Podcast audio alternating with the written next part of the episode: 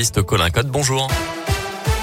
Bonjour Mickaël, bonjour à tous. À la une aujourd'hui, une mutinerie hier après-midi à la prison de Bourg-en-Bresse. Une quarantaine de détenus ont refusé de rejoindre leur cellule dans l'après-midi d'après la préfecture, après avoir dégradé du matériel notamment.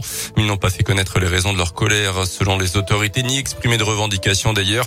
Les équipes régionales d'intervention venues de Lyon et de Dijon ont été mobilisées pour amener le calme. En début de soirée, les meneurs ont été placés en quartier disciplinaire.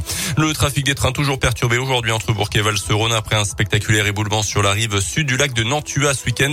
Des rochers de plusieurs tonnes se sont décrochés de la falaise dans la nuit de samedi à dimanche sans faire de blessés. Juste en dessous, une voie ferrée donc très fortement endommagée, une route départementale et un chemin pour piétons. Dans l'actu également, ce matin, l'offensive russe en Ukraine se poursuit. Douzième jour de combat avec notamment cette nuit une montée des bombardements à Kharkiv, la grande ville de l'Est. La ville portuaire de Mariupol est également visée par les bombes russes. Sur la mer Noire, c'est la situation à Odessa qui inquiète le président ukrainien. Accuse même la Russie de préparer un assaut qui pourrait être un crime historique selon lui.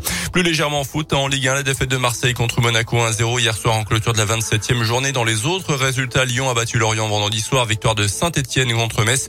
Lourde défaite 4-0 du Clermont Foot sur le terrain de Lille, le champion de France en titre. Et puis du hand féminin pour terminer, les Bleus championnes olympiques en titre et vice-championnes du monde qualifiées pour l'Euro 2022 grâce à leur victoire contre la Croatie. C'était ce week-end, l'Euro 2022 qui se tiendra au mois de novembre prochain.